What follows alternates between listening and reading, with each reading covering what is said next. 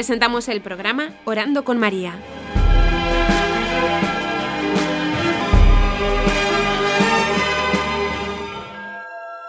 ¿Te puedes presentar? Mi nombre es Alison Keller, tengo 47 años, estoy casada con Chip Keller, mi esposo desde hace 21 años, y tengo dos hijas, Gabrielle, que es de 16, casi 17, y Anne Grace, que tiene 14 años. También soy la administradora principal de una gran asociación deportiva aquí en mi ciudad. Para ti, ¿quién es la Virgen María? Ella es mi madre espiritualmente hablando. Ella ha sido mi compañera de oración. Me hice católica en 2011 y era como, para explicarlo, es como entrar en el desván de tus abuelos. Y ahí en el baúl descubres un montón de tesoros de nuestra madre. Es que yo vengo del protestantismo. Descubrí cuánto me ama, que está a mi lado y que intercede por mí. Lo que me encanta de ella es que, en medio del jaleo de la vida, Puedo ofrecerle mis intenciones y sé que ella siempre estará intercediendo por mí. ¿Qué significa el rosario para ti? Me gusta mucho lo que dijo San José María una vez. Dijo, la monotonía del rosario puede purificar la monotonía de tus pecados. Y me encanta esa inocencia con que pedimos a nuestra Madre, en el sentido que a veces lo complicamos todo y usamos nuestra inteligencia y habilidad para poder llegar a conclusiones. Pero la simplicidad y la repetición que se usa para invocar a nuestra Madre en nuestras necesidades ha sido para mí una presencia sanadora.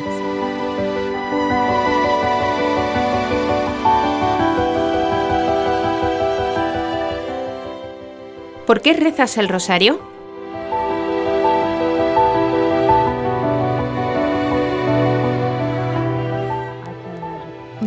Puedo pensar en ninguna razón para no hacerlo.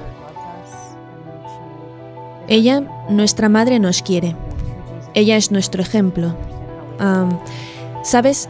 A Jesús por María. No entiendo cómo podemos ir a su hijo sin primero pasar por ella.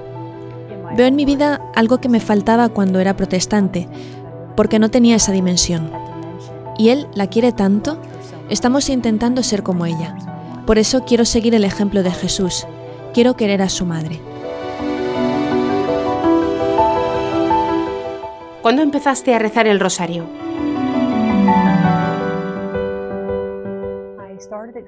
Empecé a investigar sobre el rosario en 2010, cuando mi marido y yo estábamos informándonos sobre el catolicismo.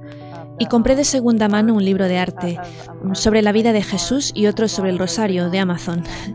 e intenté hacerlo. Hice lo que se llama el Rosary Army, lo seguía por un podcast. De verdad, creo que no lo entendí todo. Pero la verdad es que no necesitamos entender, de eso se trata. Ella intercede por nosotros. Y es una de esas cosas que, como en la adoración, que no necesitamos recibir consolación, simplemente la gracia está aumentando dentro de nosotros. Y ahora no puedo imaginarme la vida sin el rosario. Yo como conversa diría que es una de las armas más poderosas que tengo y me encanta.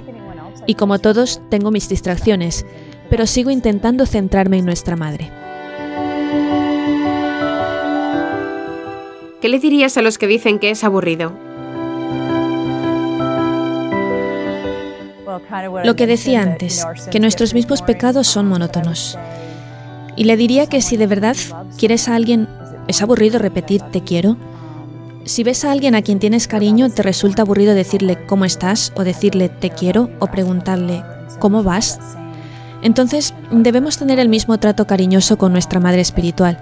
Así no resulta aburrido para nada. Y creo que a veces esa tranquilidad, esa salmodia que se experimenta, en lugar de percibirlo como algo aburrido, debemos ver en eso a la Virgen acariciando nuestra frente y tranquilizándonos, porque solemos estar inquietos. Esta es su manera tan cariñosa de... Yo lo imagino igual que cuando metes un niño en la cama por la noche. A mí no me parece mal ni pecaminoso tener sueño en los brazos de nuestra madre. ¿Es una oración para la sociedad actual?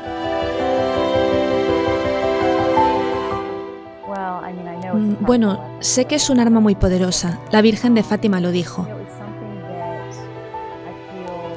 Es algo que creo que hoy en día mm, tiene un poder inexplicable que está por encima de lo que el mundo entiende por poder. Imagino a todas las personas por el mundo rezando con esta nube de santos. Todos de rodillas invocando a María. Creo de verdad que se van a cumplir las promesas que hizo al mundo a través del rosario. No tengo tiempo para rezarlo.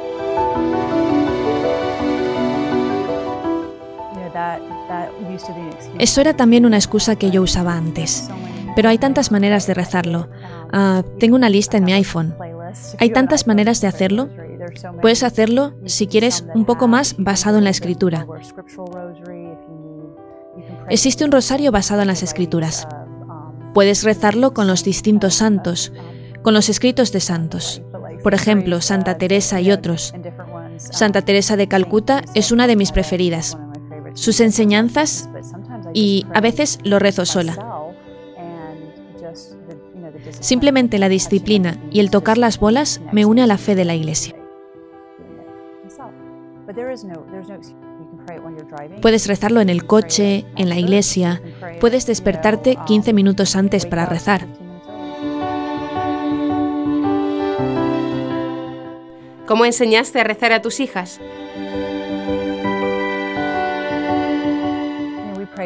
Lo rezábamos con ellos cuando eran pequeños. Empezábamos hace ocho años. Cada niña tenía un libro sobre el rosario y hemos memorizado los misterios. E incluso cosas como, por ejemplo, para los misterios gloriosos decíamos RADDC, las iniciales de los misterios. Usábamos distintos juegos de memoria que nos ayudaban a memorizarlo. También les enseñaba a rezar el rosario con los dedos. Y estoy orgullosa de que incluso las oraciones como la Salve Regina la pueden rezar en otros momentos fuera del tiempo del rosario. Es una oración tan poderosa y me encanta que para ellas es una oración muy especial.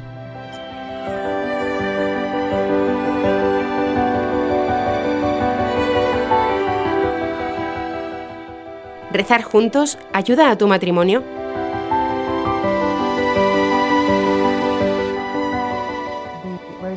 El rosario ha fortalecido mi vida matrimonial. Sobre todo, a veces no sabemos cómo rezar por nuestros esposos y por las personas queridas. Y me encanta que podemos depender de nuestra madre, porque ella lo sabe todo. Voy con mis dificultades a ella diciendo, por ejemplo, ¿cómo puedo ayudar a mi esposo en esta situación? Te estoy escuchando. ¿Qué es lo que más necesita mi esposo? Lo que me encanta del rosario es que puedo encomendarle todo lo que está en mi corazón y en el de mi esposo y sé que ella lleva estas intenciones al Señor con prontitud.